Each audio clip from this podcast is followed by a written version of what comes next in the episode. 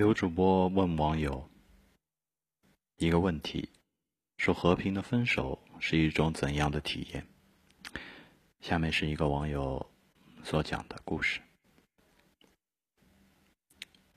上上周刚办完离婚，晚上他给我打电话说，自己睡觉还是有点害怕，害怕衣柜里有可怕的东西。我安慰了很久，像以前那样哄他，说里面都被你的衣服挂满了，鬼在里面岂不被压成纸片人吗？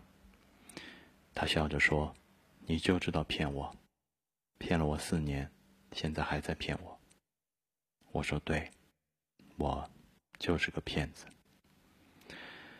然后他说：“这周末要去脱毛，还要再做一下眉毛。”我说：“你别再把眉峰弄得那么粗了。”他说：“好。”他又说：“同事张罗着去黄河徒步，要买一双新运动鞋了。”我说：“我前一阵还在网上看过，有几款我觉得挺合适，回头链接发给你。”他撒娇：“不，就要你给我买。”我说：“行，那我直接给你买。”就这样聊了很多。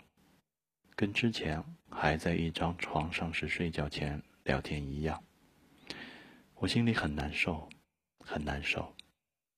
我们经历了吵架、摔砸、说狠话、分居、和好，又吵架、冷战，又和好，最后走到了和平分手，直到离婚。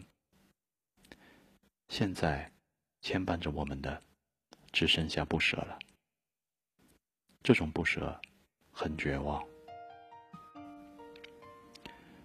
我仍然能在他身上获取到温暖与关怀，他仍然能得到我的温柔与呵护，但我们，就带着这样的余温，走向了感情的绝路。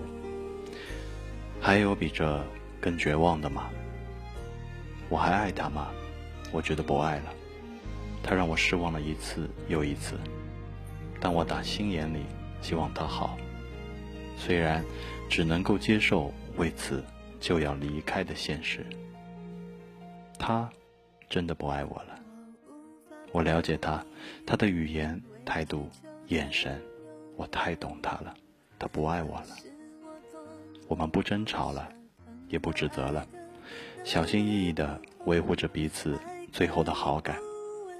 虽然不久之后就会消失。四年来养成的习惯和依赖会被改变、被克服，不舍与不甘会被其他情绪替代，但这个过程真的太痛苦，太痛苦。什么叫不死也被剥层皮？我感受到了。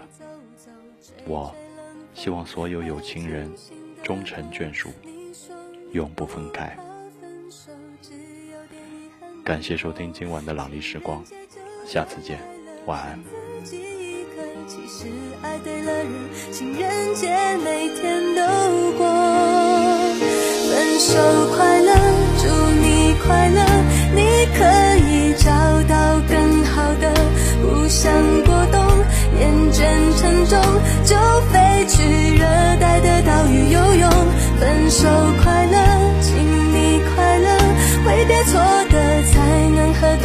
相逢。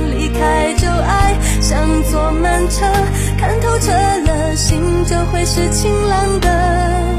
没人能把谁的心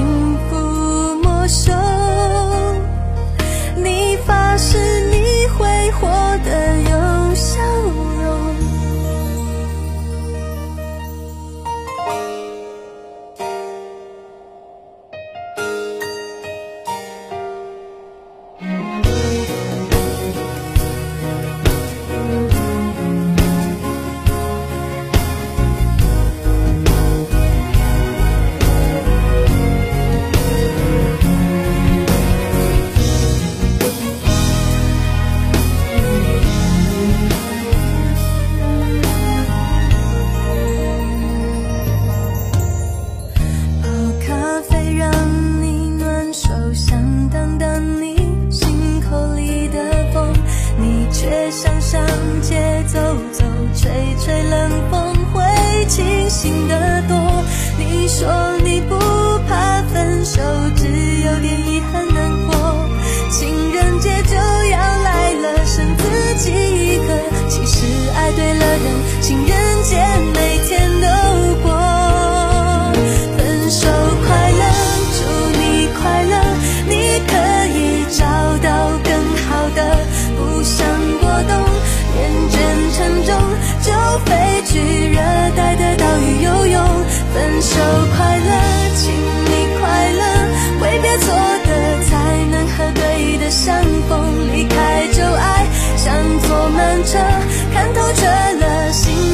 是晴朗的